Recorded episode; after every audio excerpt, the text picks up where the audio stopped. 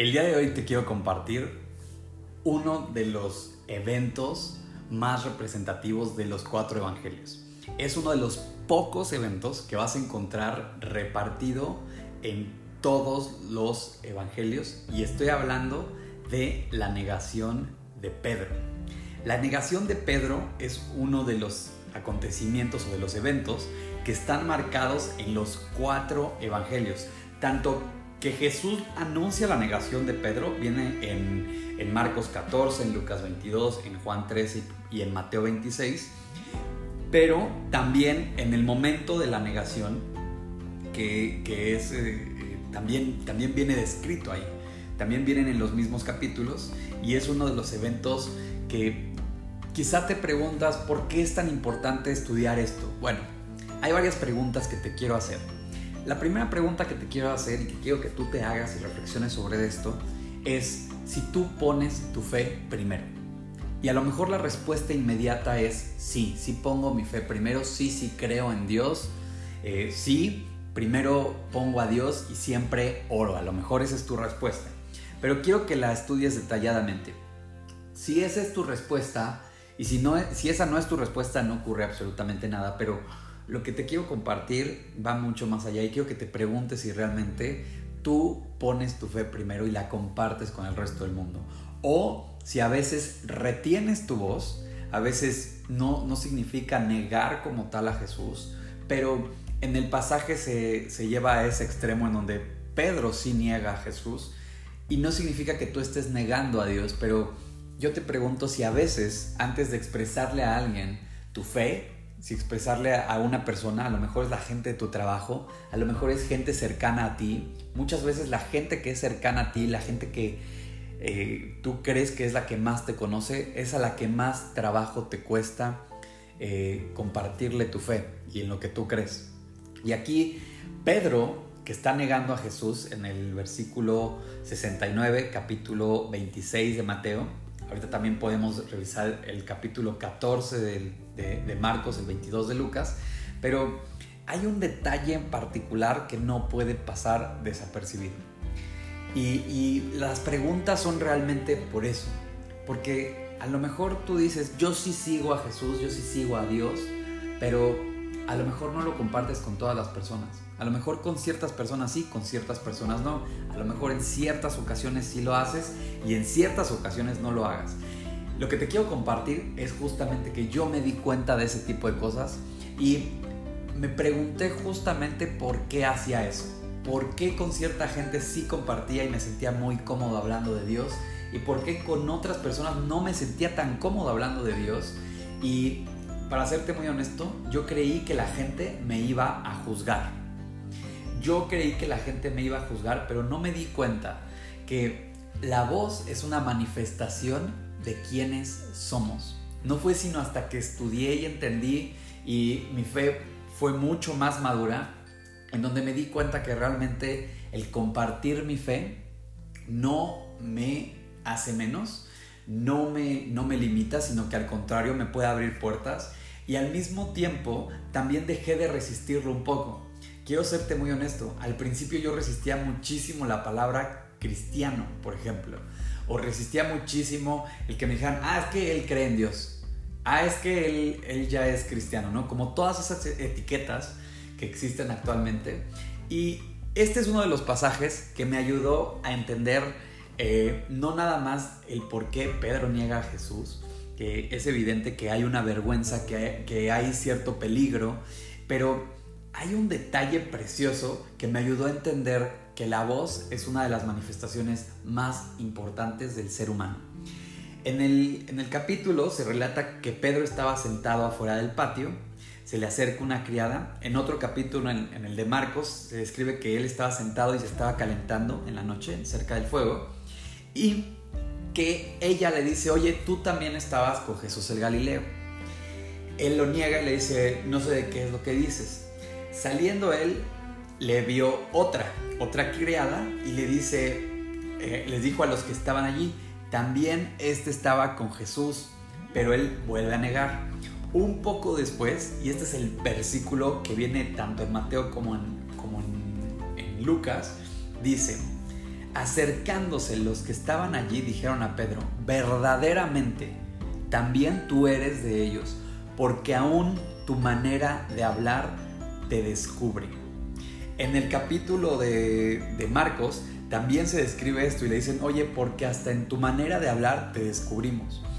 Y esto es bien importante. Aquí quiero abrir un paréntesis antes de leerte qué es lo que ocurre inmediatamente después de, Pedro. Pero, ¿tú sigues a Dios o no sigues a Dios? Hay, un dicho de gente que yo admiro muchísimo que dicen, tú estás embarazada o no estás embarazada, no puedes estar medio embarazada, ¿no? Y, y así, así somos. Cuando nosotros seguimos a Dios, o seguimos a Dios o no seguimos a Dios. Nuestras acciones nos pueden acercar a Dios o simplemente nos alejan de Dios. Pero tú no puedes estar en, el intermedio.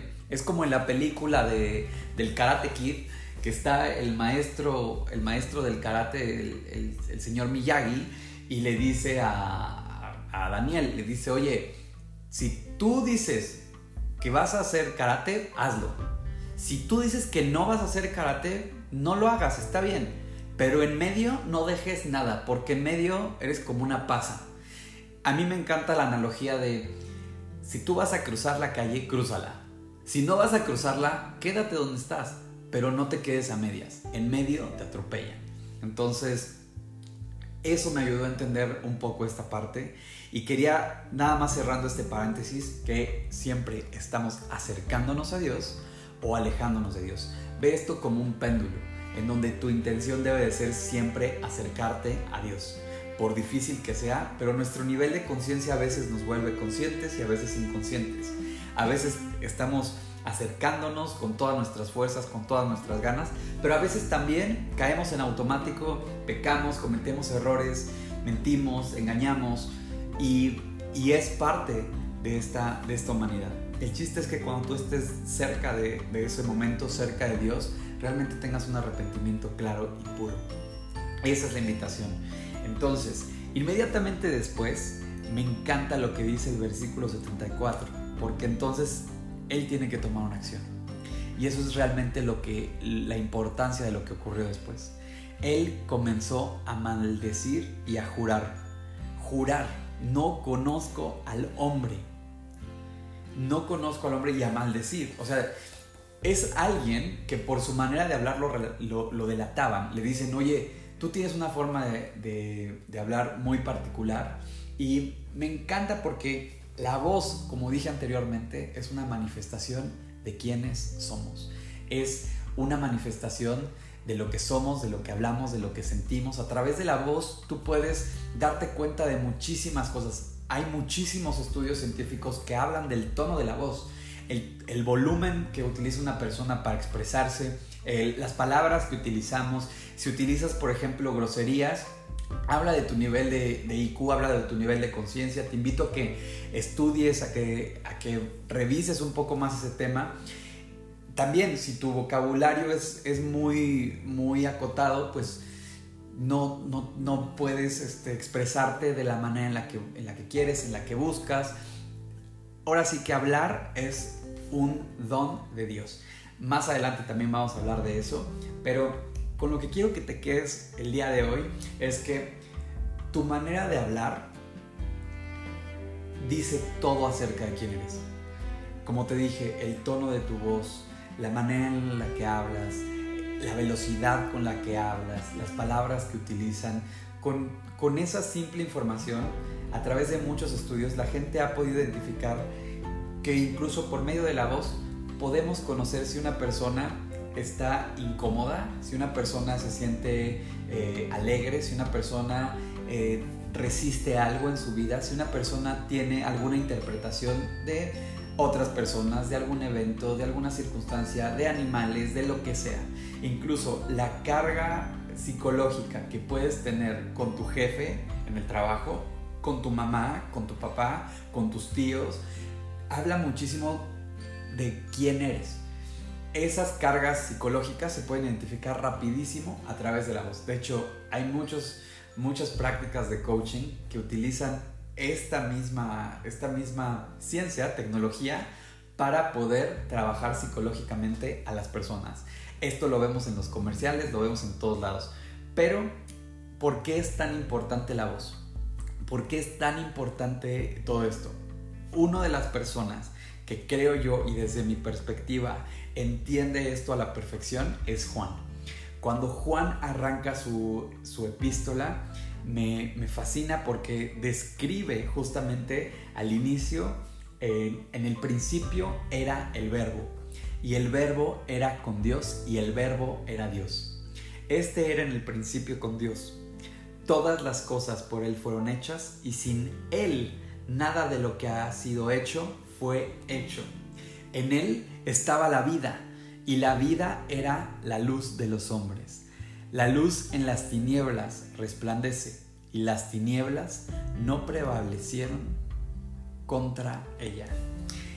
Así arranca la epístola del apóstol Juan. Es impresionante que arranque y que él haya escogido el verbo, la voz, en este caso la voz de Dios, como el principal. Nos lleva incluso al Génesis, nos lleva a entender que la voz es una de las cosas más importantes. Y desde luego, en la negación de Pedro, los evangelios lo marcan como que la forma de hablar de él era distinta, porque él ya era un hombre trabajado, ya era un discípulo, ya no podía regresar atrás.